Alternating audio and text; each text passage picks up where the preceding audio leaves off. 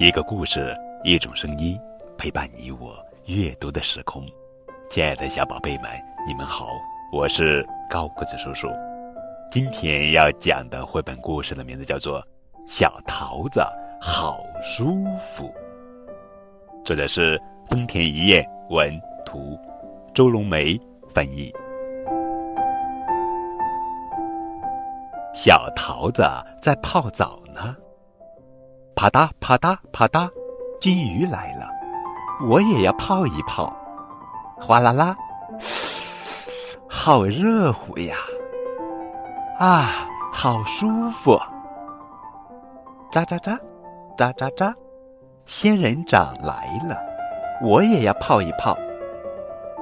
哗啦啦，好热乎呀！啊，好舒服。月亮出来了，星星们眨着眼睛，呼啦呼啦呼啦。小幽灵来了，我也要泡一泡。哗啦啦，好热乎呀！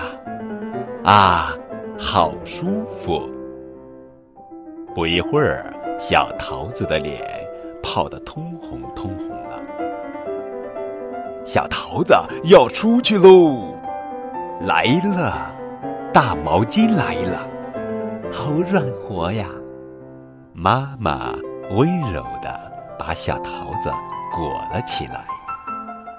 小桃子说：“哇，好舒服呀！”